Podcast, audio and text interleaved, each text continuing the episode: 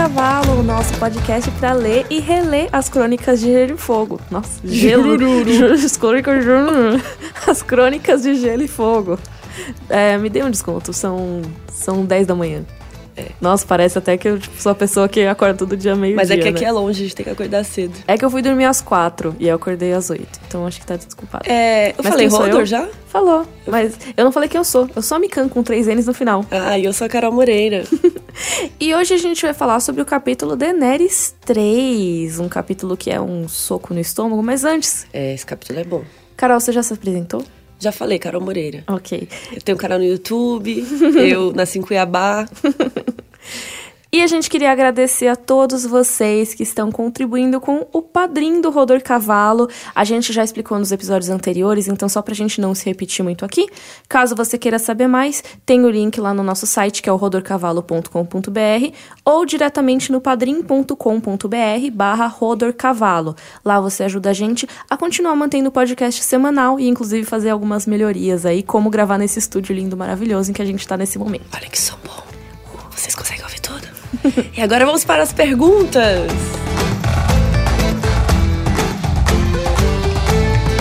Vamos começar as perguntas de hoje. O Antônio Vasconcelos parabeniza a gente pelo trabalho, muito obrigada. Obrigada. E ele fala que depois do fim da série não se conformou e comprou os livros e começou a acompanhar o podcast junto com a gente. Ai, que legal. Ou seja, a gente converteu ele a ler o livro depois que a série acabou. Isso é muito legal. E eu percebi que tem um movimento de pessoas fazendo isso mesmo. É maravilhoso. É, porque o final foi aquilo, né? Então, assim, a gente tem que. É, exatamente. A galera tá recorrendo aos livros. E eu fico muito feliz porque. Apesar da série ser ótima, eu amo a série, os livros, como a gente descobre aqui, eles têm muitos detalhes impressionantes, assim, tem muita coisa rica, sabe? Então é muito legal que mais pessoas estejam dando essa chance pros livros. Sim, muitos e-mails de pessoas, não só aqui do, do Antônio, mas muita gente mandando, falando que começou a ler por causa da gente, ou que ouviu o podcast e falou: tá bom, vou comprar esse livro, e foi atrás. Então a gente tá super feliz com isso.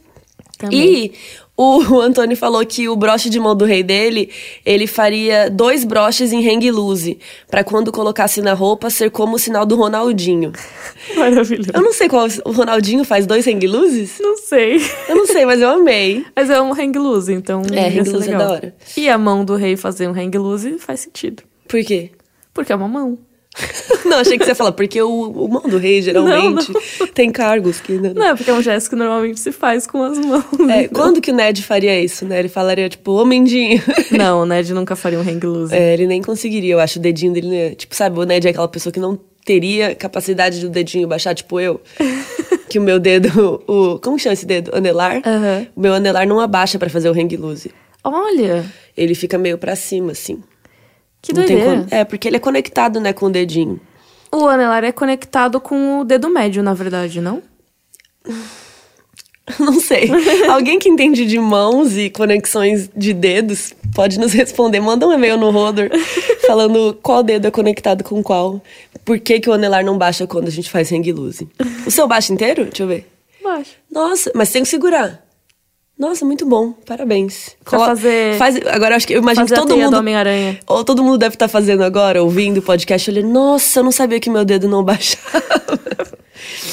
Mas enfim, a Júlia Filiage falou que com a nova frequência do podcast, ela decidiu refazer o cálculo de quanto tempo vai levar pra gente terminar os livros. É. E agora que ficou super harmônico, ela disse, cinco anos pra cinco livros. Olha só. Mais especificamente, cinco anos e nove meses, descontando os episódios anteriores. Aliás, Hum. falando em anos e tempo e tudo mais, o dono ou dona, que eu não sei a identidade do Clube Rodor Cavalo, que é o nosso fã-clube que existe desde o começo do podcast, Ah, é, que são muito fofos. veio perguntar: o que vocês vão fazer pelo aniversário de um ano do podcast?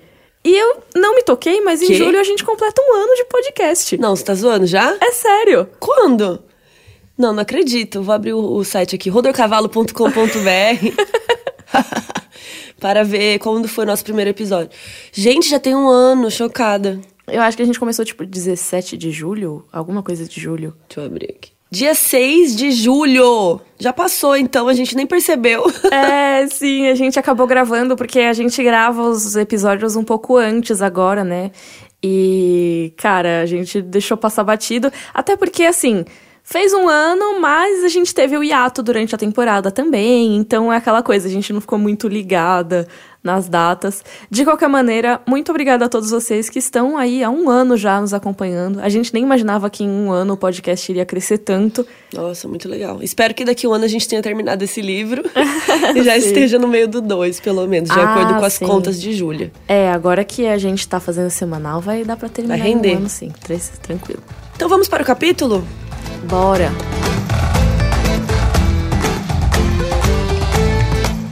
Vamos começar a nossa discussão do capítulo Daenerys 3. Carol, a sinopse, por favor.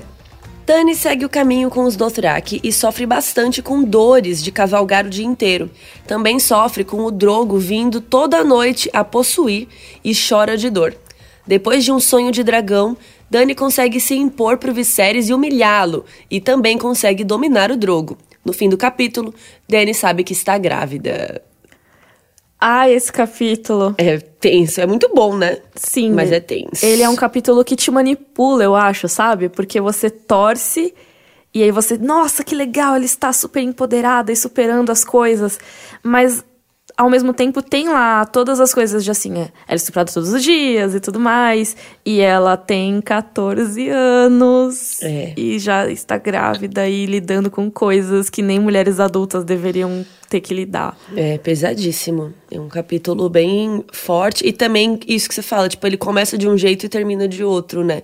Então tem uma reviravolta, tem uma mudança na personagem da Daenerys aí. Que nós vamos ver agora. Hum. Antes da gente entrar nessas discussões mais aprofundadas, eu acho que é legal a gente falar do ambiente desse capítulo, né? A paisagem que é o Mar do Thrak, né? Então, o Calazar tinha saído do acampamento na manhã seguinte do casamento da Dani do Drogo, e eles começaram a ir para o leste em direção a Vaz Dothraki, que é a única cidade que os Dothraki têm, porque eles são super nômades, eles vão andando de lugar para lugar, e é muita gente, é uma galera andando, e o Mar Dothraki, quando a Dani vê pela primeira vez, ela fica bem chocada e impressionada, né? Porque é uma planície imensa e vazia. Então, assim, não tem mar ali. É, chama mar, mas não é mar. É, é o contrário, né? Ele tem. É, não tem colina, não tem montanha, não tem árvore, não tem cidade, não tem estrada, não tem nada. É um, só um verdão, assim, umas folhas. Eu lembro que uma das primeiras editoras do canal, quando ela ia editar nossos vídeos de gote, ela falava Cara, eu tô chocada que o Mar do Dothraki é um monte de grama. não entendeu, né? É, como assim o negócio chama Mar do Dothraki se não tem um mar? Porque ela ficou procurando no mapa de Essos um ah. mar azul para ela circular. Mas na verdade era um, uma parte de terra, né? Não era um mar propriamente dito. É, eles falam que é um mar até por causa do, das folhas, né? Porque fica meio que um monte de mato. E aí quando o vento bate, fica parecendo umas uhum. ondas, assim. E aí realmente deve ficar parecendo um marzão grande, porque é bem longe, grande. E bem plani, plano, né? Uma planície. Isso. E uma coisa legal é que, assim, como é vegetação, ela muda de acordo com as estações também. Aí o Sir Jorah explica pra Daenerys que quando floresce, né, tem flores vermelhas e escuras, de horizonte a horizonte, como um mar de sangue. Nossa, deve ser lindo, né? Imagina. Sim, deve ser demais. Eu acho vegetação, assim, que é sazonal, é tão lindo já, sabe? Você vê as coisas mudarem ao a longo natureza, dos, é, das estações. E aí que no outono tudo fica também em cor de bronze velho. Deve ser muito lindo. E uma coisa muito legal é que o Sr. Jorah fala que aquilo é apenas a rana. Tipo, nem sei se estou falando do jeito certo. Sei lá. Que é um tipo de grama, mas tem 100 tipos de grama. Porque é isso, para os Dothraki, isso é muito importante. Então, existem tipos de grama diferentes, que às vezes pra galera de Westeros vai ser só grama, mas para eles é diferente, porque se cavalga de um jeito diferente por cima e tal. Que nem aquele mito que os esquimós têm 11 palavras diferentes para neve. Uhum. Tipo, que na... diz que não é verdade isso, mas assim faz sentido se você for pensar que quando é uma coisa muito do seu cotidiano, você acaba classificando com mais especificidade do que uma coisa geralzona, né? Sim, total.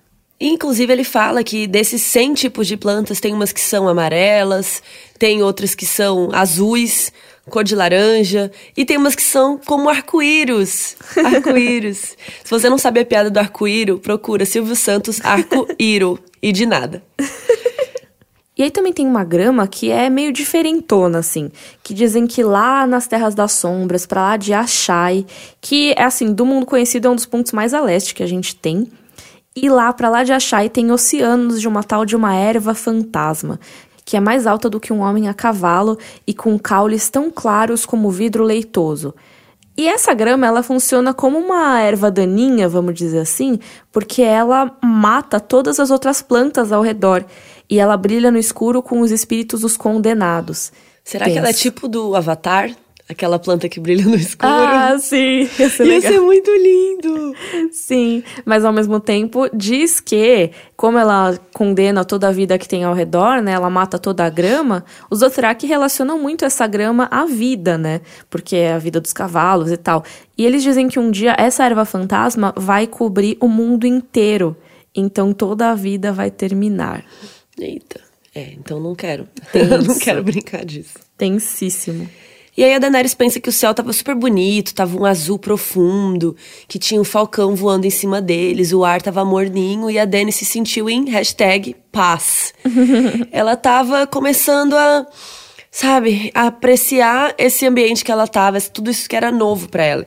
E esse capítulo tem uma virada muito grande da Daenerys. Tipo, do começo ela tá tite, tá mal, tá sendo estuprada, tá com dores, tá chorando, tá até pensando em suicídio. Uhum. Até que ela tem esse sonho de dragão e tudo muda. A gente vai falar mais disso mais pra frente, mas é interessante nessa, nesse lance da paisagem que depois desse sonho ela curte mais a viagem, né? Sim. Ela começa a querer olhar as coisas e olhar as cores e os detalhes.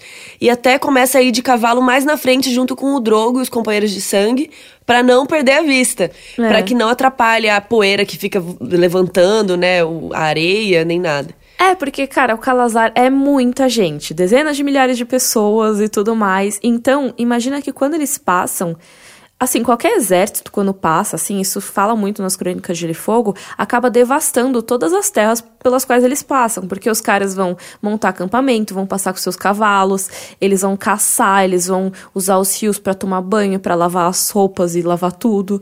Então, cara, fica uma paisagem bem devastada. E quando ela tá lá na frente, ela chega antes que todo mundo, então ela ainda vê as coisas bonitinhas. É, ela fala exatamente isso. E aí eles passam por vários lugares, né? Por cidades abandonadas, cidades valerianas, a floresta de Corhor e muitos outros lugares. Aliás, se você quiser ter uma noção de por onde eles passam, tem o nosso vídeo sobre o mapa de Essos. Ah, sim, muito bom esse vídeo, hein? Recomendo. tá lá no canal da Carol e a gente vai linkar no nosso site que é rodorcavalo.com.br. lá tem o link para todos os vídeos que a gente vai mencionar nesse episódio. Bom, então uns dias antes desse capítulo começar, a Dani tá sofrendo com muitas dores psicológicas e físicas. Uhum. A primeira dor dela é de ficar andando a cavalo. Imagina você que nunca andou a cavalo, começar a ficar em cima de um cavalo o dia inteiro, o tempo todo, por vários dias. Sim. Realmente é dolorido, tá? Vou contar para vocês. tipo andar de bicicleta muito também. É, e ainda por cima, a cela que os Dothraki usam é diferente da cela que ela tá acostumada. Então é tipo andar numa bicicleta bicicleta, só que na verdade você tá andando num monociclo. é tipo isso, sabe? Mudou o estilo. É, é diferente, aí você tem que se acostumar e você fica o dia inteiro quilômetros e quilômetros. É, dói a bunda, gente. É real. E a Dani fala que ela somente se sentiu uma princesa de verdade quando ela finalmente sentou em sua prata, que é aquele cavalo, aquela égua que ela ganhou do caldrogo de casamento.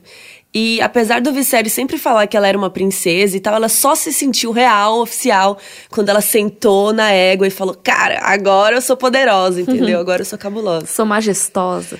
E ela fala que ela amava muito, muito, muito, muito a égua dela.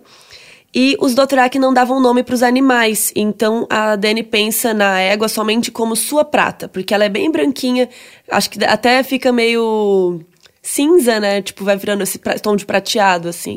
Que é meio a cara dos Targaryen, né? Que o cabelo têm dela. cabelos, tipo, loiro prateados e tal, loiro dourados, dependendo do Targaryen. Então faz total sentido. Total. Só que aí, mesmo com a égua sendo da hora e tudo mais, como você falou, cansa você ficar montando cavalo o dia inteiro. Então, no terceiro dia, a Daenerys já pensou que ela ia morrer, porque ela ficava com feridas sangrentas por toda a perna, por toda a bunda, assim. As coxas estavam em carne viva, ela tava com bolhas nas mãos por causa das rédeas. E os músculos também todos doloridos, que ela quase não conseguia sentar já, coitada.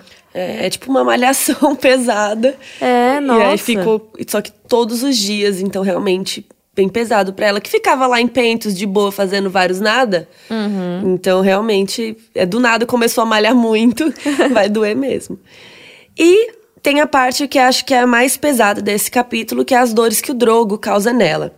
Acho que a primeira dor é psicológica, porque ele ignorava ela. Então, por um lado, ela casou com ele, então acho que ela tava esperando, sei lá, o que a galera de Westeros costuma esperar, uhum. né? Dos maridos, digamos, que é, vai ser paparicada. Mínimo, alguma conexão, uma conversa que fosse. É, e... Alguma cortesia de Lorde. Tipo, chegar, minha senhora, blá, Uma blá, florzinha. Blá, blá. é, sim. Porque mesmo os casamentos de Westeros que não têm um certo amor e tal, você tem alguma interação. Você vê, tipo, o Robert e a Cersei. Eles se odeiam, mas existe uma relação ali uma relação bem é, com animosidade, mas existe uma relação. É, mas imagina quando eles casaram no começo, sabe? Então, tipo, o Robert com certeza ia ficar lá, sabe, tentando agradar ela. Então é... tem, eu acho que tem isso. O Robert de... em si não, mas os outros lords sim. Ah, mas ele deve ter tentado, eu acho, apesar da Liana e tudo. Ai, acho que não. Você acha que não? acho que o Robert não. Não sei, a gente não sabe esses passados, né? É, sim. Mas enfim, o Drogo estava ignorando a Daenerys enquanto eles estavam viajando.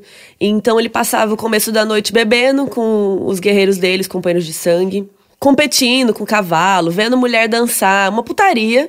E ela não participava, né? Ela uhum. ficava dentro da tenda, jantava sozinha, ou com o Jorah, ou com as meninas, né? E assim, ela ficava se sentindo muito abandonada e até chorava até conseguir dormir. Nossa, que bad. Então tem já essa coisa psicológica dele não dar muita moral para ela. Mas tem a outra parte que é a mais complicada desse capítulo. É, então, porque a Daenerys, ela chorava até adormecer, mas ela era sempre acordada, ali perto do nascer do sol, ela era sempre acordada pelo Drogo, e aí o texto diz que ele aparecia na sua tenda para montá-la tão implacavelmente como montar seu garanhão. Ou seja, todas as noites ela era estuprada, porque não dá nenhum sinal no texto de que ela queria. Consentia. É, de que ela consentia. Ele simplesmente chegava e tomava posse do corpo dela, que é realmente isso que ele está fazendo. Ele está se apossando dela, não importa a vontade dela. E ainda por cima ele possuía ela por trás, a moda do Thrak, que é, acho, imagino eu, que é a mulher de quatro, né? E o cara atrás. Uhum. Só que a Daenerys fala que isso é bom para ela. Porque aí ela pode chorar sem ser incomodada, sem ele ver que ela tá chorando. Gente. E ela abafava os seus gritos de dor em uma almofada. Quando ele acabava, acho ótimo que a Tiné, quando ele acabava, uhum. é, ela tava com dores demais para conseguir dormir. Inclusive, um dia ela até pensou que preferia se matar do que continuar. Ai, pesado. É, tenso. Basicamente um estupro, né? Um estupro não, um estupro diário. É, vários estupros. E aquilo, vão mandar e-mails falando naquela época. Mas assim, gente, é muito complicado porque eu sei que o George R. R. Martin ele quer mostrar um mundo que ele criou que é um mundo em que as mulheres, mesmo sendo muito oprimidas, conseguem vencer isso de alguma forma, ou pelo menos enfrentar, tentar enfrentar de alguma forma, tentar lidar com isso. E para isso ele precisa mostrar qual é a opressão que elas vivem. Então eu não vou criticar aqui o George R. R. Martin por colocar essa violência, eu acho. Eu acho que não. Porque eu acho que realmente ele precisa mostrar que, que é uma sociedade violenta e tudo mais. Mas, ao mesmo tempo, dói ler isso, cara. É, é, pesado. É, eu acho que o Martin tinha que escrever isso mesmo e a gente tinha que ler também, sabe? Que é importante a gente saber que esse tipo de coisa acontecia e ainda acontece uhum. em muitos lugares, inclusive na nossa sociedade agora que o marido às vezes chega em casa bêbado, quer transar com a mulher, a mulher tá lá dormindo, isso, tipo, é real. Uhum. E estupra a própria esposa, porque Sim. ela não tá afim, tá lá quieta, e de repente, quando você vê, tem um cara transando com você, sabe? E até pouco tempo atrás isso não era nem considerado estupro legalmente. É, total, porque é seu marido, então É. ele não tem como te estuprar, porque você casou com ele, porque você quis. Então, realmente, eu acho que é o tipo de coisa pra parar e pensar, tá, ele é marido dela, mas ele tem direito de fazer isso? Em Westeros e Essos, é considerado que ele tem direito, e olha que situação horrível. Então, eu acho que o capítulo mostra isso de um jeito que realmente faz você parar pra pensar que tem alguma coisa errada ali.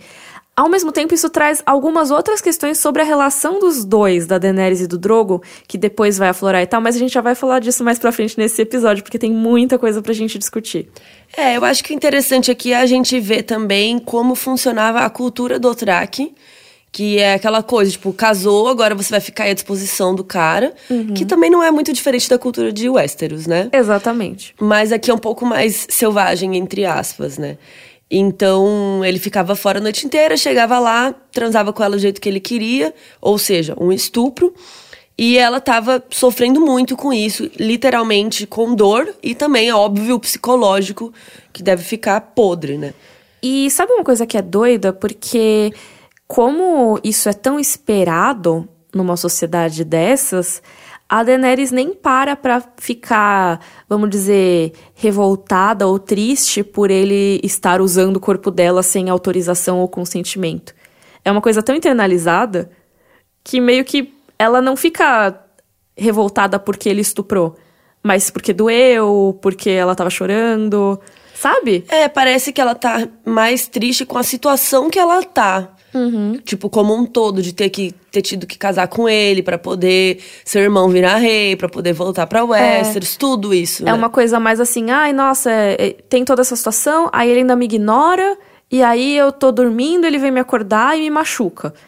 E não é uma coisa assim, eu não queria fazer isso, e aí ele vem e abusa de mim, me estupra, esse tipo de coisa. Porque talvez na cabeça dela nem exista esse conceito de estupro marital, porque Total. realmente, na sociedade em que ela está naquele momento, não existe. É direito dele fazer aquilo, o que é pesadíssimo. É, e ela, como todas as outras mulheres desse contexto, foram criadas pra isso, Pra ser do marido, pra ajudar o marido, fazer o que o marido quiser. Então, realmente, na cabeça dela, ela nem sabe o que é um estupro, sabe? É. Ela só tá ali pra ele, só que é horrível. E ela, por algum motivo, se sente muito mal com tudo isso, que talvez ela nem saiba exatamente o motivo, né? É complicado, a pessoa nem tem a consciência do que é, porque realmente o conceito não existe. Sabe o que, que isso parece, assim, um pouco pra mim? É alguns casos de pedofilia. Na verdade, a grande maioria dos casos de pedofilia. A criança não entende a situação que ela tá. E é por isso que ela não faz denúncia. É por isso que ela não conta.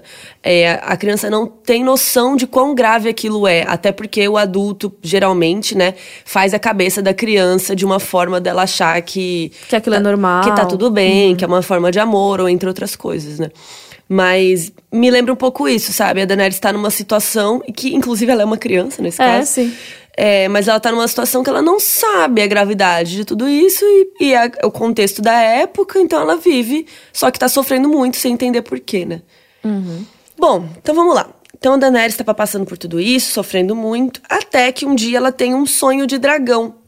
E é legal lembrar que esse não é o primeiro sonho de dragão que a Daenerys tem, né? Lá no capítulo Daenerys 2, que foi um episódio passado nosso, qual episódio que foi, Carol? 12. no episódio 12, então se vocês quiserem dar uma olhada nesse capítulo. Mas ela tem o segundo sonho de dragão essa noite. O anterior tinha sido antes dela se casar com o Khal Drogo, né? E agora não é antes de um evento específico, mas é, na verdade, né? Eu acho que é antes do evento dela finalmente se assumir como Khaleesi mesmo Eu acho que é um sonho que empodera ela, né? Que esse sonho tem um dragão negro, né? Com as escamas é, negras e um pouquinho escarlate, assim, vermelho, que parece quem? Drogon, O Drogon. que a gente ainda não sabe que existe, né? É. Mas agora lendo em retrospecto.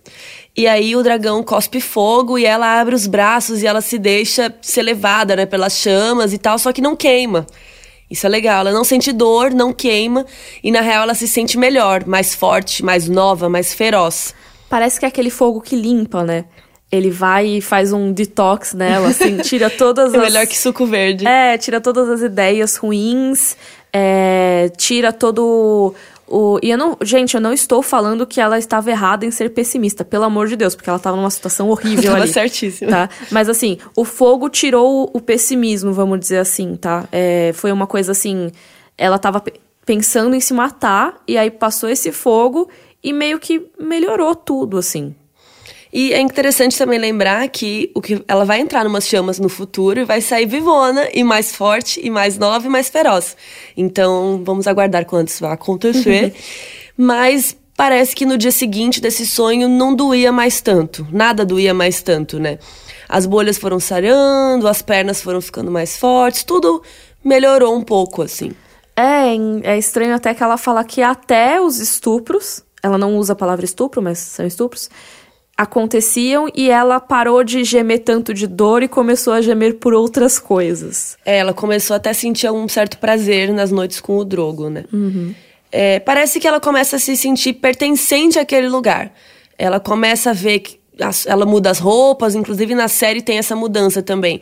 Que ela tá com as roupas de antes, de Pentos, e depois ela passa a usar as roupas de Dothraki. Então ela começa a usar o cabelo que nem eles, né? Passar aqueles olhos. Ela começa a curtir mais. Tipo, já que eu tô na merda, vamos chafurdar na merda, entendeu? Eu imagino que ela pensa isso. Tipo, já que eu tô aqui mesmo, vamos começar a apreciar essas paisagens, o todo, né? Não tô falando do estupro em si. É, exatamente. E a cultura também do Thrak, né? Então, assim, ah, ela começa a achar os cheiros bons, a se acostumar com as coisas e tal. As roupas também são roupas de Dothraki. É... Ela tá realmente abraçando essa cultura, que é uma coisa que o Viserys, por exemplo, não, Não faz, que a faz. gente já vai falar mais dele. Mas é isso. É aquela coisa, em Roma, faça como os romanos. Entre os Dothraki, faça como os Dothraki. É, ela começa a. Tipo isso que você falou, ela perde um pouco essa coisa de sofrência.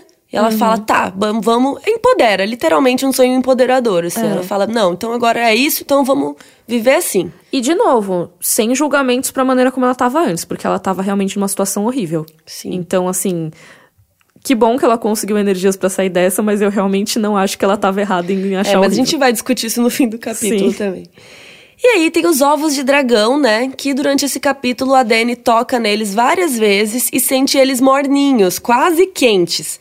Só que ela sempre fica tentando se convencer que eles são pedra. Não, são ovos de pedra, nada a ver. Ou eles estão muito quentes porque a gente ficou andando no sol, né? Coisa e tal. E ela até olha pro ovo que vai virar o Drogon, né? E é legal porque os ovos eles são da cor que o dragão vai ser quando ele nascer. A gente ainda não sabe disso, mas como a gente tá relendo o capítulo, a gente sabe. E ela olha pro ovo que vai virar o Drogon e ela pensa: "Olha só, esse ovo é negro escarlate, como o dragão do meu sonho". Uma coisa legal também é que o dragão do sonho, assim como no sonho anterior que teve muito uma coisa de parto e tal, nesse sonho que ela teve agora, o Drogon ou o dragão do sonho, que talvez fosse o dragão, mas eu acho que é o Drogon, ele tá coberto de sangue. É, é uma linguagem muito de parto, assim, parto ou menstruação, que George R. R. Martin usa muito, que é algo úmido e é meio que. Eu não lembro a palavra em português agora que usou, mas ele usa tipo slick with blood, tipo, que é meio que um negócio manchado, coberto de sangue, assim. Que é uma linguagem muito que ele usa sempre que ele vai falar de menstruação, vai falar de parto. Então é meio que ela tivesse acabado de parir o dragão e aí o dragão taca fogo nela e purifica ela. Que é aquele foreshadowing aí, né? Prelúdio da mãe dos dragões. E é legal a gente lembrar também que na série os dragões não tem muita cor diferenciada, eles são tudo meio iguais, assim. É. E nos livros eles são bem diferentes. Um é realmente preto, um é verde, o outro é meio branco, assim, meio creme. Aham. Então eles são bem diferentes. Então aqui é, ela foca nesse ovo que é negro e escarlate como o dragão do seu sonho. Então acho que ela fica pensando, nossa, será se? Será que é, que é isso? Eu gosto muito dos capítulos da Daenerys nesse livro. Ó, vou falar que eu gosto muito dos capítulos. Eu gosto muito desse capítulo, apesar dele doer na hora de ler. Ele é muito bom, muito bem escrito. Muito. E é legal lembrar que o George R. R. Martin lançou os capítulos da Daenerys antes de lançar A Guerra dos Tronos. Ele fez uma novela que chama, né? Que, que não é que nem novela brasileira, mas existe esse formato, que é como se fosse um conto um pouco maior. E ele pegou todos os capítulos da Daenerys e condensou numa novela. Então é por isso até que os capítulos da Daenerys parecem um pouco fora do que tem no livro, sabe? Porque ele pegou e São dividiu. totalmente, né? É, exatamente. Outro ela tá assunto, muito outro lugar. à parte, assim, em outro canto. Tem algumas influências, como a gente vai ver no capítulo do Eddard mais pra frente e tal. Mas uma coisa legal é que ele é uma história fechadinha em si mesmo também. Então você tem ela sendo vendida, ela superando, vamos dizer assim, né, se empoderando aqui, aí ficando grávida, indo do Thrak, e depois os dragões nascendo. Isso é legal por ser uma história fechada em si mesma, ela é repleta de foreshadowing, então tem muita coisa plantada em todos os capítulos que vai depois virar o que acontece no final. Então, a questão do fogo, a questão dos dragões nascendo, ela se tornando a mãe dos dragões, toda essa questão do, mas os dragões não existem mais, mas os dragões foram extintos, mas as pedras, será que elas tão vivas, esse tipo de coisa. Será que esses ovos não são, não são petrificados mesmo? Tudo isso é para dar aquele clímax no final e aí nascerem os dragões.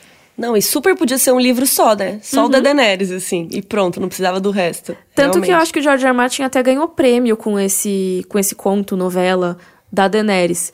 Que é muito isso, sabe? É um negócio fechadíssimo em si mesmo, assim. Eu é. amo todos os capítulos dela, eu acho. E aí tem o Jorah nesse capítulo, que sempre tá ali na beira da Daenerys. Mas é interessante a gente relembrar que o Jorah, na verdade, ele meio que trabalhava pro Viserys. É. Não pra Daenerys, tá? Nesse começo. Mas ele tá ali ajudando a Daenerys a passar por toda essa transição. E aí a Dani pensa que ele não era um cara muito bonito. e eu fico pensando que no livro ele não tem nada a ver com o cara da série, com o Ian Glenn. Não, total. Eu lembro que você falava às vezes no vídeo que você, ai, eu gosto do Jor, ele é tão cavalheiresco, não sei o que. Ai, mas o Jor dos livros, é ele é tão coisa. bizarro. Olha só, ele tinha o pescoço e ombros de touro, e grossos pelos negros cobriam os seus braços e o pescoço de uma forma tão densa que nada restava para a cabeça. Então ele era mega, mega peludo, pelos negros, e na cabeça ele era carequinha. Sim. Porque todos os pelos foram gastos no resto do corpo. mas é, eu acho que não só o físico, mas também a atitude do Jor é muito diferente nos livros e na série. A gente vai ver isso mais pra frente e tal, mas ele tem uma moralidade bem diferente. A da série ele é bem cavalheiresco, assim, tem uma ele tem essa afeição pela Daenerys nos livros também, mas é um pouco mais sexual, eu acho, nos livros, sabe? Mas a gente vê isso mais pra frente também. É. Mas ele é bem diferente, só deixando aqui claro. Mas apesar disso, a Daenerys gostava dele e ela sentia que o sorriso dele dava um conforto a ela. Uhum. Então eu acho que essa coisa da presença dele, dele estar tá ali ajudando ela, passar por tudo isso, era um amigo para ela, né, de certa forma. Sim, também uma lembrança de Westeros, né? É, trazer é... aquela vibe, tipo, ok, eu tô aqui nesse lugar novo, mas tem uma âncora de Westeros, já que meu irmão não ajuda muito. E acho que a gente pode entrar no nosso Cusão Alert. Cusão Alert! Para Viserys Targaryen. Ai, ai, Viserys. Não dá para defender, né? Não. Viserys, cara, o primeiro momento empoderador mesmo do capítulo é a Daenerys mandando, né, o Jorah e o próprio Calazar todo esperar. Ela decide agir como uma caliza, então ela dá ordens, né? Ela dá um comando real, vamos dizer assim, para todos que parem, porque ela quer ir lá explorar sozinha e tal, ela quer ficar de boa. Ela tira o sapato, ela quer pôr o pé na grama, ela é bem vibes nesse ponto, né? tipo, vai pegar umas pedras, sei lá. Ai, vou viajar, fazer um mochilão. É. Daenerys. Aí ela fala, pessoal, pra todo mundo esperar que ela precisa, né, fazer alguma coisa. Ela nem justifica, ela só manda parar. É. E aí o Jorah fala assim: você está aprendendo a falar como uma rainha, Daenerys. Aí ela fala: rainha não, uma Khaleesi. Drop the mic. Eu amo essa primeira fase. Isso depois do sonho, então ela já tá com novas energias e tudo mais. E aí o Viserys não tava muito feliz andando com eles. Ele só reclama, tipo, ele não devia ter ido, sabe? É. Ele é o cara que não tem nada a ver com esse rolê. E até foi aconselhado que ele não fosse, né? O próprio Magister Ilírio, que era o cara que estava hospedando eles lá em Pentos e tal, que arranjou todo o casamento com o Caldrogo, ele falou pro Viserys para esperar na sua mansão, ele oferecer mais hospitalidade. Mas o Viserys, ele não confiava no Caldrogo. Ele queria ficar ali junto na cola dele até que a dívida fosse paga. Meio que assim, ah, já que você comprou minha irmã, você tem que me pagar logo. Então ele não queria sair de perto. Eu amo que a Dani pensa, tipo, no irmão dela falando essas coisas. Não, porque eu preciso verificar se o Drogo vai me dar a minha coroa, né? O que o Drogo não vai me enganar, não sei o quê. E aí ela pensa isso e fala assim, e pensa, né? E ele pousou a mão na sua espada emprestada. Ou seja, ele nem tinha a espada que era dele e tava ali cobrando um monte de coisa dos outros, né? Então, bem simbólico do Viserys isso. Eu amo que os capítulos eles vão dando pistas de quão patético o Viserys é. Muito. Nossa, ele é muito patético. E aí, esse capítulo é o que realmente escancara isso, porque a própria Daenerys começa a perceber quão patético e tal. Mas mesmo antes, esses sinais. Então, ah, na espada é emprestada. E aí também ele tá com as roupas todas zoadas, entendeu?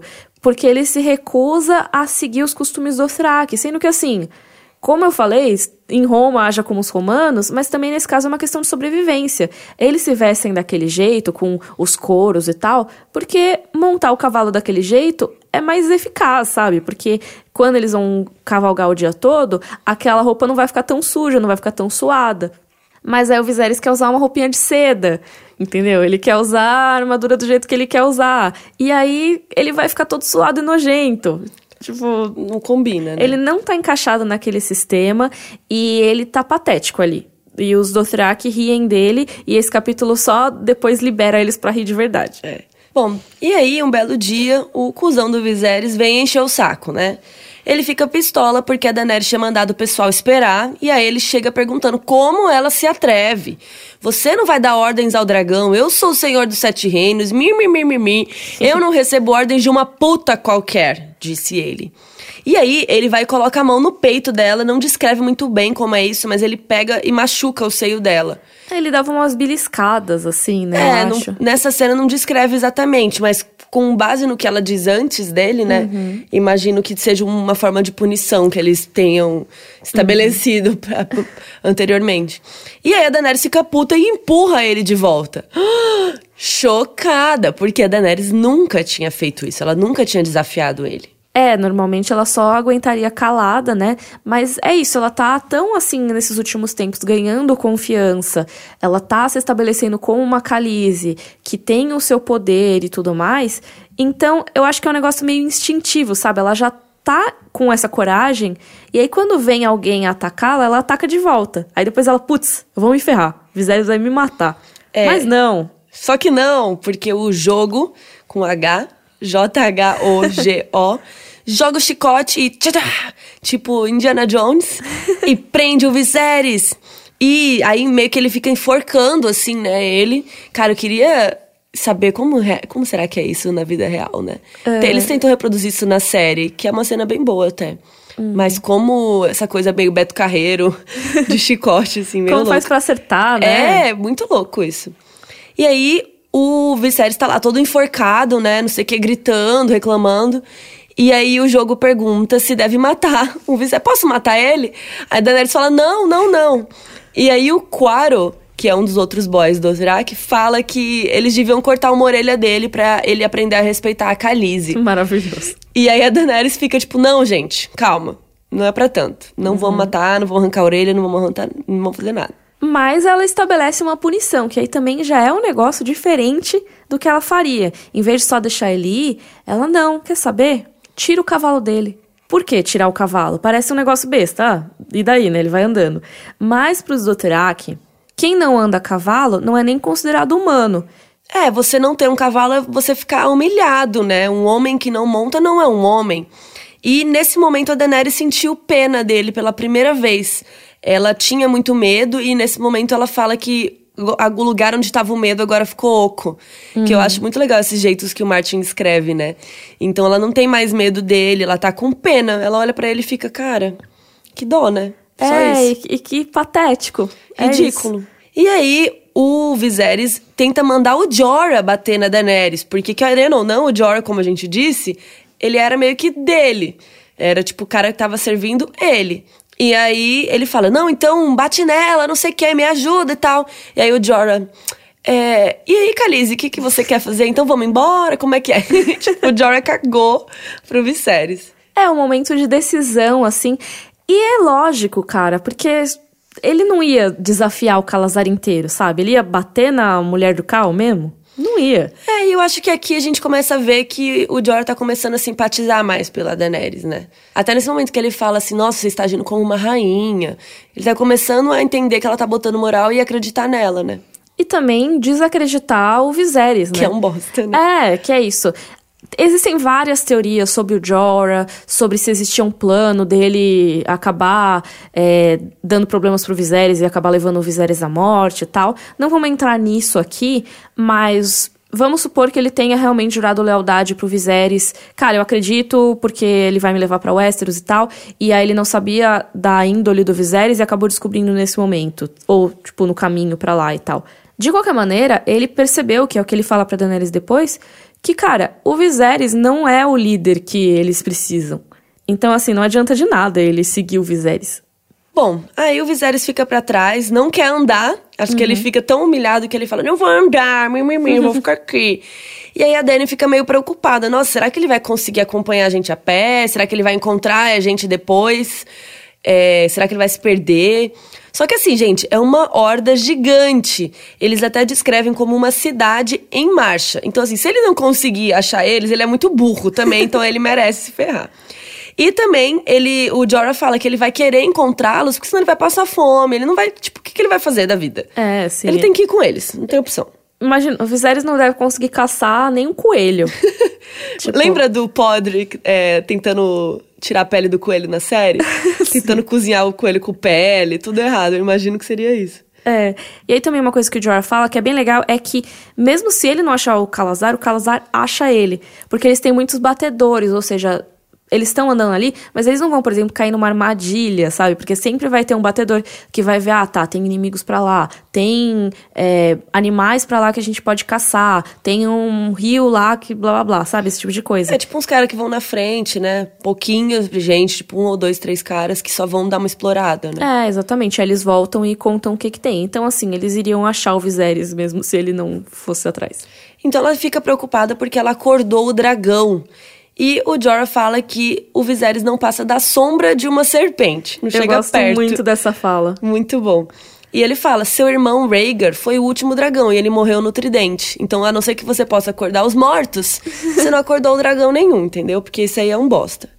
E aí rola todo o papo da Daenerys junto com o Jorah percebendo quem é o Viserys de verdade, por que, que ele seria um péssimo líder. O Jorah pergunta, de verdade, Daenerys, Do fundo do seu coração. você gostaria de ver o Viserys sentado no trono? Ela pensa, putz, é mesmo, né? Ele não seria um rei muito bom. É, e ela até fala assim: nossa, mas ele me falou que o povo tá esperando por ele, que estão rezando para que o dia que ele vai chegar e vai salvar todo mundo em Westeros. Aí o Jorah, tipo, querida, o povo tá rezando por chuva. Ninguém tá nem aí pro jogo dos tronos, pros líderes, pros, sabe, os ricos. Todo mundo só quer viver de boa. Não tá nem aí pra essas histórias. Aí ela, putz, é mesmo, né? Eu vou ler essa fala dele porque eu acho muito legal. Que ela tá falando, né, exatamente, ah, eles rezam pela volta do Viserys para libertá-lo e tal. E aí o Jorah fala: o povo reza por chuva, filhos saudáveis e um verão que nunca termine. Não lhe interessa se os grandes senhores lutam suas guerras de tronos, desde que seja deixado em paz, encolheu os ombros. E nunca é. Basicamente, primeiro isso é legal porque cita o nome do livro, então, que é a Guerra dos Tronos, né? E aí em inglês é tipo Game of Thrones, mas acaba dando na mesma, que é o joguinho deles para almejar ao trono ou cadeiras de lords e tal. E o povo, no fim das contas, não se importa muito com isso, sabe? Ele se importa com a sua vida cotidiana, ele quer colheita, ele quer comer, ele quer viver. E isso que ele fala do povo querer ser deixado em paz, tipo assim, tanto faz o que os lords façam, desde que a gente fique de boas. E eles nunca são, ou seja, eles sempre são o efeito colateral. Eles sempre vão ser mortos, estuprados, queimados vivos e coisas assim, por pessoas que nem se importam com eles no fim das contas. E assim, não muda muito, né, quem tá lá pra eles, assim. Não. Não adianta se era o Targaryen, se é o Robert, tipo, tanto faz, assim, pra eles, dá a mesma bosta. É, exatamente. É só se a situação tiver ruim de verdade, ou seja, cara, tô passando fome, que é o que acontece no segundo livro. A galera tá passando fome e aí se rebela. Por quê? Porque tá passando fome, não é porque o rei é X ou Y. É, porque lá não é uma democracia, né, gente? Então, assim, não é que, ah, eu escolhi esse governante porque eu acredito que ele vai fazer coisas que tem a ver com o que eu preciso. Não. São sempre uns caras que estão lá pensando só neles e estão cagando pro povo. Então, alguns um pouco melhores que outros, né? Mas, enfim. E a Daenerys pensa que seu irmão nunca recuperará os Sete Reinos. E ela meio que já sabia disso. Que nem a gente falou, já tem vários sinais de que o Viserys é patético, de que ele é desequilibrado. Assim, ela foi criada com ele, né? Então ela sabe. Mas ela meio que não queria admitir pra si mesma. Afinal, ela cresceu ouvindo essas histórias. Cresceu ouvindo o Viserys dizer que ia fazer isso. E dizer que não ia rolar é complicado mesmo. É. E aí o Jorah elogia ela falando criança sensata, cristal sem defeitos, perfeita, né? Na verdade ele só fala criança sensata, só que o sensato me lembrou esse- esses memes Fada atuais. sensata. Fada sensata. O Jorah fala, então, criança sensata e tal. E aí ela responde, eu não sou criança nenhuma. E vai embora. Turned out for what? Nossa. E na real ela é criança, mas ele, tipo, foi elogiar, tomou um na cara. Tem um outro trecho desse capítulo que eu queria destacar, mais porque ele pode ser um foreshadowing do que qualquer coisa. Que eles estão falando de casa e tudo mais, né? Que, ah, por quem reza o senhor, Sir Jory? Ele pela pátria. E ela, eu também rezo pela pátria. Que no, no inglês eles falam que eles rezam pelo lar, ou seja, quer voltar para a casa em si, não necessariamente o país. E até tem a questão da Daenerys pensar em casa como a casa com a porta vermelha em Bravos, né? Que ela cresceu e tal, e ela sempre vê essa casa, mas ela pensa em Westeros nesse caso. E aí Pátria faz sentido. Mas aí fala: não foram as planícies que Dany viu então, foi Porto Real e a grande fortaleza vermelha que Egon, o conquistador, tinha construído. Foi Pedra do Dragão, onde nascera. No olho de sua mente, esses lugares ardiam com mil luzes, um fogo em brasa em cada janela. Hum. No olho de sua mente, todas as portas eram vermelhas. E assim, pensando em Daenerys, agora que já acabou o Game of Thrones, e no grande incêndio causado por ela em Porto Real, essas frases ganham um novo sentido, na minha opinião. Porque Nossa. é o vermelho das chamas, né? Eu não tinha reparado. É, e um fogo ardendo em cada janela, assim, pode ser um foreshadowing disso. Então, assim, tem gente que diz, ah, será que isso vai acontecer nos livros? Talvez aconteça. Eu acho que a justificativa seria diferente, a maneira Melhor. como chega lá é diferente, mas talvez aconteça, inclusive, uma teoria dos fãs há muito tempo, e esse trecho serve para corroborar um pouco isso. Legal. Bom, no fim do capítulo, a Dani, já mais empoderada, depois do sonho, ela ordena que a Dorea, que é uma das moças que fica ali cuidando dela, faz trancinha nela, uhum. ajuda ela, ela ordena que ela passe essa noite com ela, e elas ficam conversando até tarde. Pelo visto, a Daenerys vai pegar umas dicas do que vem a seguir. Aí quando chega o Drogo, a Daenerys já tá esperando. É, fala que ela levanta e abre suas sedas e as deixa cair no chão. Eu fico imaginando que é equivalente a, tipo, aquela cena da mulher esperando de lingerie na cama, Sim. assim, sabe? É, mas, tipo, ela tá peladona assim e tira, tipo, pá, e aí cai. Basicamente, ela foi bem sensuelen aqui. Ela foi tentar dominar ele, né? Uhum. E aí ela fala pro Drogo que essa noite os dois deveriam ir lá para fora, porque os Dothraki eles acreditam que todas as coisas importantes na vida de um homem devem ser feitas a céu aberto, como foi a noite de núpcias da Daenerys e do Drogo, por exemplo. Aí o Drogo só obedece. Tipo, bora lá então. Beleza. E chegando lá fora tem um colchão e é lá mesmo que eles transam. E dessa vez a Dani pede que quer olhá-lo e não ficar de costas. Ele meio que já vai seguir o ritualzinho dele assim, daí ela põe a mão nele e fala: Não, hoje eu quero olhar para você. E é bizarro porque tá cheio de voyeurs olhando e ouvindo o que eles estão fazendo. Porque eles estão lá no meio, tipo, lá fora da tenda, no, é, no colchão. meio do acampamento. É, tamo lá pra todo mundo ver mesmo. E ela percebe que as pessoas estão olhando e ouvindo, mas ela não liga, porque ela fala: Afinal, eu não sou uma Khaleesi, então que se dane, vou transar aqui mesmo, todo mundo vai ver. É, e ela também, ela tem toda a moral de, de alguém de uma sociedade que não é a Dothraki.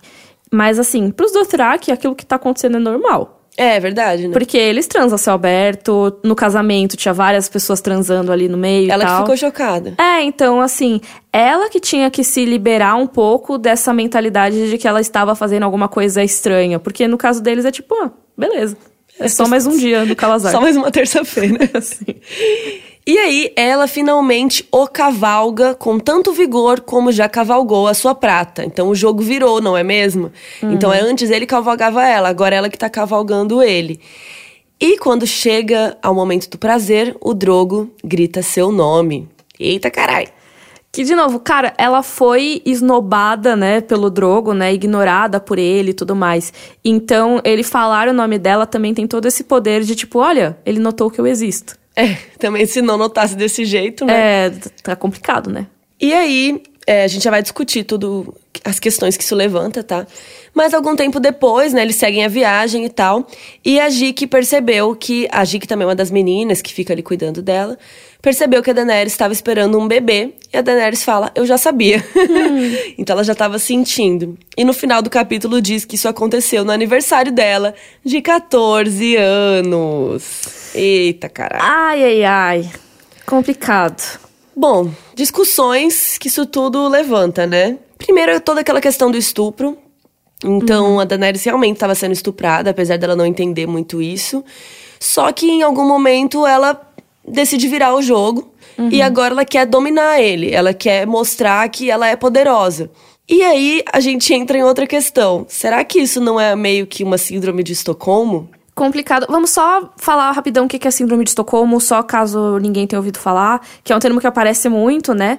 Mas assim, síndrome de Estocolmo é conhecido como quando uma sequestrada se apaixona pelo seu captor, ou seja, pela pessoa que tá lá mantendo ela refém.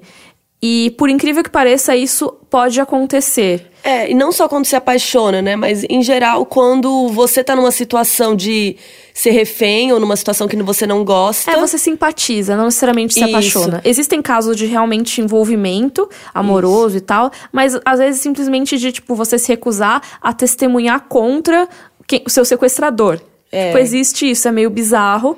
Mas é, existe. É uma situação muito intimidadora, mas que aos poucos a pessoa vai se envolvendo com aquilo ali e vai meio que aceitando e até gostando de certa forma.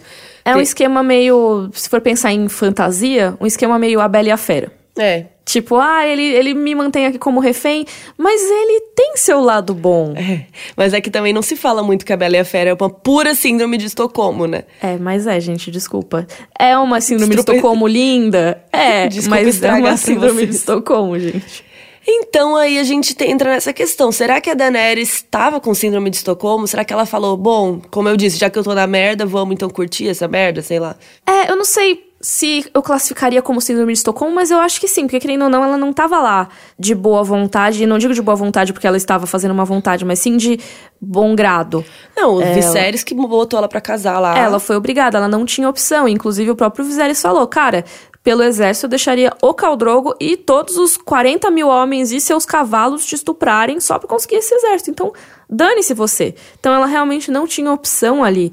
Ela não estava sequestrada em nome sabe? O nome disso não é exatamente sequestro, mas ela com certeza foi raptada ali. É, tipo, ela não queria estar tá ali. É, tipo, ela foi, mas porque ela não tinha opção.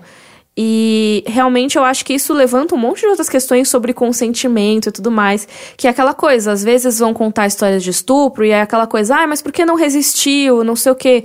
Porque às vezes a mulher sabe que resistir naquele momento só ia fazer com que ela fosse morta. Então ela simplesmente deixa acontecer porque ela não tem outra opção. Isso me lembra Handmaid's Tale até, né? Que uhum. as aias, elas estão naquela situação, elas não querem estar tá ali, mas tem a tal da cerimônia que elas vão ser estupradas e elas não têm muito para onde correr. É, então elas vezes... aparecem lá no horário certo Sim. e ficam paradas e tudo mais, porque é isso, se elas correrem elas vão ser mortas a ou June, torturadas. A June até fala que é melhor esperar acabar. Tipo, é melhor ficar pensando em outra coisa, olhar para o lado, esperar acabar logo e ir embora do que tentar fazer alguma coisa e tornar tudo muito pior. Então é uma situação que é muito, vai muito além do estupro do cara malvado que nós estamos acostumados a ouvir, né? Que eu acho que é muito legal que esse debate tá à tona agora também, faz alguns anos que existe estupro pelo próprio marido, pelo próprio namorado, uhum. inclusive estupros que você tá numa situação que você fala, tá, às vezes é melhor eu deixar do que, sabe? E isso vai continuar sendo um estupro, sabe? É, exatamente, porque o estupro é basicamente sem consentimento. É, a, o que existe para o estupro acontecer é que ele não tem consentimento. Então, toda essa situação da Daenerys acaba sendo uma situação que ela não deu o consentimento dela, porque apesar dela ir, ela estava sendo coagida a fazer isso, ameaçada, inclusive pelo próprio irmão. Então, acho que a gente pode estabelecer que, apesar de não ser um sequestro propriamente dito, de tipo, não pegaram ela na rua e levaram, ela tava lá de. Ela tava lá contra a vontade dela. Então é como se fosse um sequestro, um rapto. É, e aí isso levanta a questão da síndrome de Estocolmo, porque justamente ela estava numa situação ruim, a ponto de querer se matar. E aí ela tem um sonho que empodera ela e ela fala, tá, então eu vou dominar essa situação. Que eu acho que isso é interessante também. Ela fala, tá, eu vou ter que continuar sendo estuprada. Então, como que eu vou poder dominar ele? Uhum. Como que eu vou conseguir ser mais calize, ser líder desse povo, né? Que eu acho que não é uma coisa muito consciente, uhum. mas inconscientemente ela tá fazendo isso. É, exatamente. Tô na situação merda, vou tirar o um melhor proveito disso, se é que existe algum proveito que possa é. ser tirado. Então é isso, ela descobrindo que ela pode ter prazer em alguns momentos, que é uma coisa bem horrível, porque, tipo, ela deveria poder ter o prazer quando ela quisesse, mas é isso. É uma sociedade que é cruel e não tem muito o que fazer nesse caso. Então, já que ela vai passar por tudo isso, pelo menos ela tenta, de alguma maneira, ver algo positivo, né? É. De novo, gente, eu tô falando na mentalidade da Daenerys no capítulo. Eu não por acho que tenha nada de positivo nisso nesse momento. Não. É, mas enfim. Ela então talvez esteja nessa situação. Eu acho que, cara, eu acho que na real é bem síndrome de Estocolmo. É literalmente É. o que acontece na síndrome de Estocolmo. É você tirar proveito de uma situação ruim. Tipo, tirar, não tirar proveito, né? Tentar tirar o melhor de uma situação que é muito ruim. É. É isso, tipo, ah, já que eu tô aqui, mas na verdade esse cara não é tão ruim assim. Ele tá É. só vi- fazendo a vida dele. Ele tá aqui roubando porque, putz, ele precisa desse dinheiro. É, ai, mas hoje ele disse o meu nome, então, nossa, realmente, tipo, olha só que coisa maravilhosa, como eu me superei. É. É isso, e isso não é tirando nenhum mérito da Daenerys, pelo contrário, ela é tipo uma guerreira por conseguir tirar qualquer situação positiva disso. Mas no fim das contas, eu acho que a grande soma de fatores é negativa. É uma situação horrível em que ela tá, apesar de ter esses momentos, sabe? E é bizarro, que eu acho que a gente vai discutir isso mais pra frente depois, mas queria jogar essa pulga aqui, que depois a gente vai chipar eles, né? Sim. A gente, e eu sou uma das que chipam, eu tenho um quadro de Drogo e Daenerys em casa. E é bizarro, porque se você for pensar que ela tá numa síndrome de Estocolmo, é como se, tipo, ela tivesse sequestrada esse tempo todo durante o casamento deles. Só que ela passou a gostar dele. Então, será que é errado chipar eles também, sabe? É, tem toda essa questão. Nossa, é muito confuso isso. E a própria maneira como os capítulos são apresentados, eles são todos na cabeça da Daenerys. Então, quando ela começa a se apaixonar por ele, ele vira uma outra pessoa, vamos dizer assim, sabe? Por, assim, na cabeça dela não, não é que vira outra pessoa, mas assim, a maneira como ele age em relação a ela muda. Então, assim, parece até que não é o mesmo cara que estuprou ela nos primeiros capítulos, porque agora ela quer transar com ele, agora ela quer tirar o prazer e tudo mais. E é isso também, tipo, é a cultura dele. Ele não sabe outra coisa. Que é aquela coisa que a gente meio que entra na síndrome de Estocolmo junto com a Daenerys. Que, tipo, cara, ele é assim, a cultura dele. Meio, se fosse a Daenerys, se fosse uma mulher do Dothraki, meio que ia ser a mesma coisa pra eles. Então, o Drogo em si não tá errado. É o contexto todo que tá errado. Sim, e aí entra muito numa questão da gente analisar uma cultura apresentada com a nossa moral de hoje em dia, que, assim, é uma questão muito complicada porque as obras de ficção não são produzidas naquela época, que na verdade nem existiam essas, mas vamos supor que fosse uma ficção medieval, produzida numa época medieval. Aí teria a moral daquele tempo. Mas é uma coisa produzida nos anos 90. Então, a gente não tem que olhar com a moralidade daquela época, mas sim com a moralidade dos anos 90. Ao mesmo tempo, ele tá tentando retratar e fazer uma crítica à moralidade que é apresentada em algumas histórias de ficção e também uma moralidade mais antiga. Então, é uma crítica eficaz quando você reproduz o que você tá querendo criticar? Isso é muito louco. É, assim, porque apesar de ele estar criticando uma sociedade em que existem estupros, ele tá mostrando estupros. Então, eu acho que nesse caso, o George R. R. Martin consegue fazer uma crítica muito forte, tanto que a gente ficou muito abalada. E ele colocar a idade da Daenerys no final do É capítulo pior ainda. é, socão na cara. É, e eu acho que tudo isso que esse capítulo traz, como esses debates que a gente tá tendo agora, é o que o Martin queria, exatamente. É estupro? Não é? É síndrome de Estocolmo? Não é? E eu acho que é uma coisa louca porque a gente vai entrar na síndrome junto com a Daenerys. É, Isso sim. é o mais louco. Porque a gente vai começar a gostar do Drogo. Ao quando eles começarem a falar meu sol e estrelas, pipipi, quando ele morrer, vai ser muito triste, a gente vai ficar muito mal junto com ela. Porque a gente tá nos olhos dela, a gente tá na cabeça dela. Então tudo isso é muito confuso. É. Obrigada, Martin, por todas essas reflexões loucas. Exatamente, é, é genial, assim, de boa, porque esse tipo de discussão precisa ter e qualquer coisa que você fizer um pouquinho diferente pode dar merda. É, podia. Como acontece até na série, né, em GOT? Tipo, como mostrar o estupro, né? Como mostrar certas coisas. E tem várias séries e filmes e coisas que querem fazer uma crítica, mas faz do jeito errado e fica pior do que se não fizesse, né? É, exatamente, que é aquela coisa, até que ponto você tá criticando e até que ponto você tá se aproveitando dessa imagem chocante pra é, gerar uma conversa que não necessariamente é uma conversa positiva, mas às vezes é só choque mesmo. Sim. Isso me lembrou aquela série Glow, sabe? Que faz uma certa crítica daqueles. Como chama aquilo?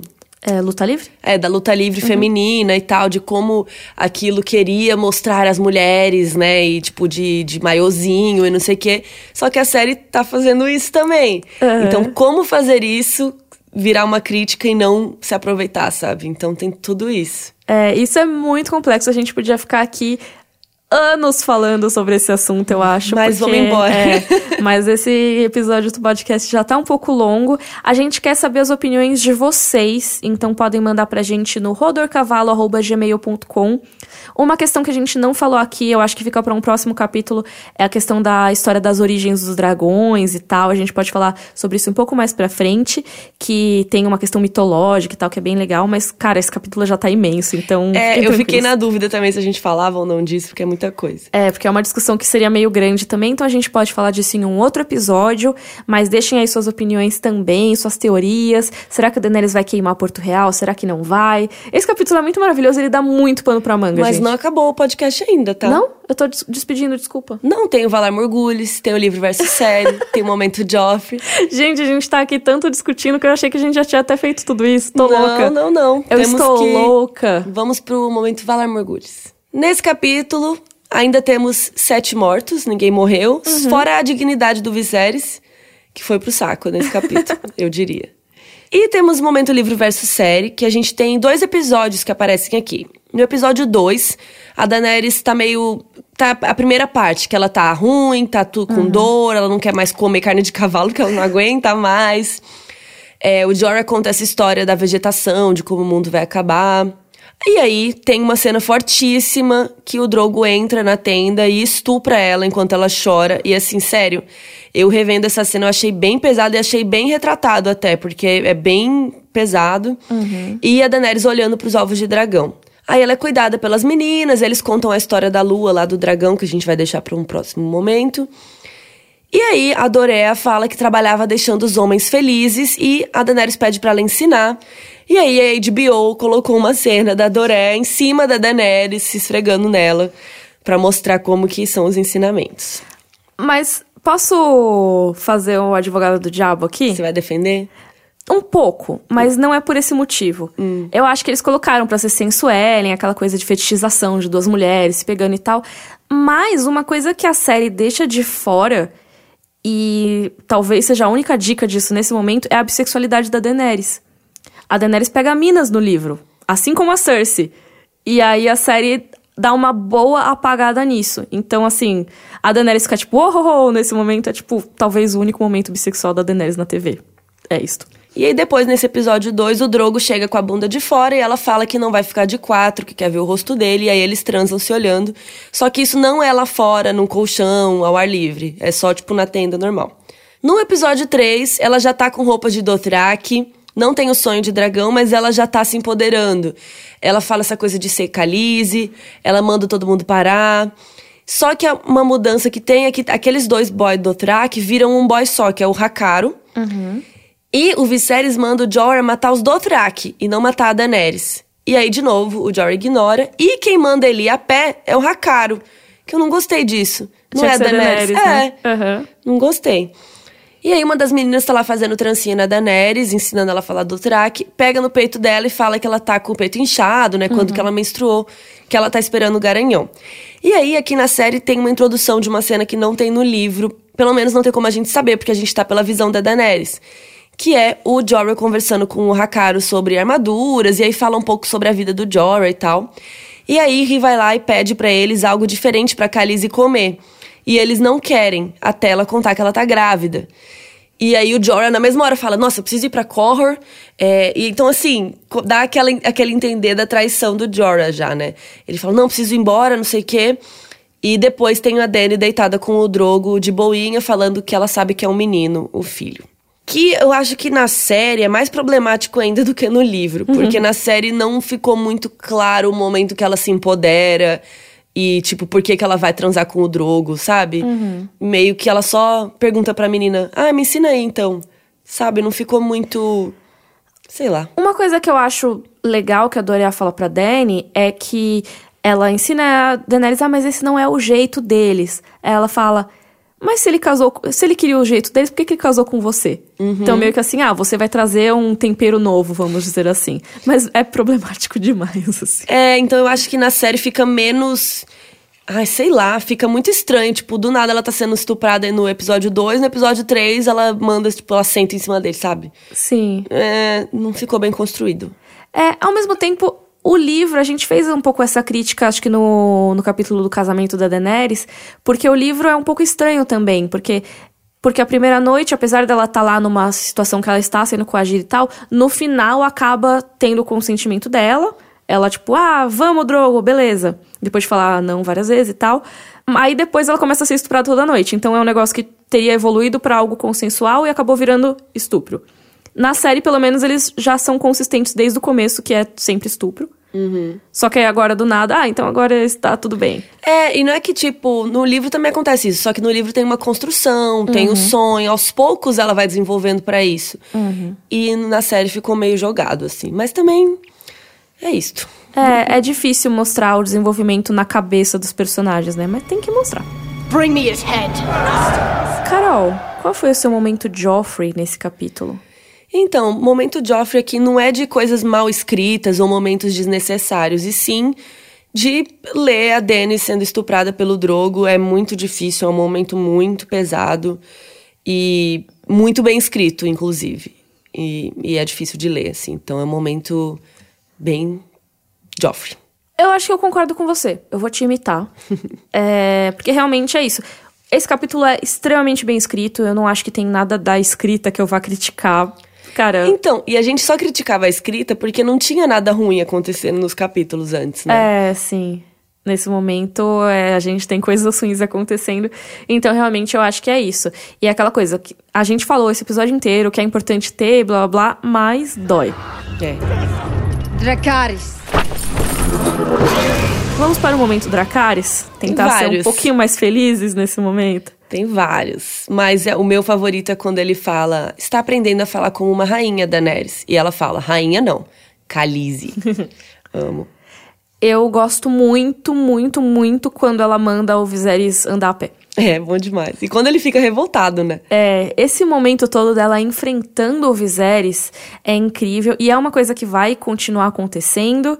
E realmente, assim, é lógico que é muito importante a Daenerys se empoderar sexualmente nesse episódio, mas eu acho que meu momento Dracarys ela se empoderar contra o Viserys, que a vida inteira foi extremamente abusivo em relação a ela, e ela finalmente tá conseguindo revidar agora. Porque ela conseguiu os meios para isso, né? Então, apesar de todos os problemas que tiveram no Calazar e tal, apesar de todo, apesar de tudo que ela tá sofrendo na mão do Drogo, um lado positivo disso é que agora ela tem um exército à disposição dela para conseguir se proteger do Viserys. Então, apesar dela ter caído nas mãos de um abusador, ela pelo menos consegue se livrar do outro. E é interessante porque nesse capítulo ela já percebeu que não é o Viserys que vai, né, dominar os sete reinos, ele não vai ser um bom rei. Então uhum. já é uma pulguinha de algo que ela vai poder ser isso, né, no futuro. Eu gosto muito desse momento, assim. Então é isso. Agora sim. Agora sim vamos encerrar, Agora gente. acabou. A gente conversou tanto, esse episódio tá tão longo que eu já tinha encerrado antes até. Tá gigante esse. Mas é isso, mandem suas opiniões, dúvidas, perguntas, elogios, sugestões para o e-mail rodorcavalo.gmail.com. Todos os vídeos citados aqui estão no nosso site, que é rodorcavalo.com.br. Agradecemos muito a você que ouviu até aqui. Se puder divulgar a gente, nós agradecemos. E nos vemos no próximo episódio, na próxima sexta-feira, para falar do capítulo Bran 4. Já tinha esquecido o número, eu ia falar Bran 3, mas é Bran 4. Então é isso, Rodor! Rodor!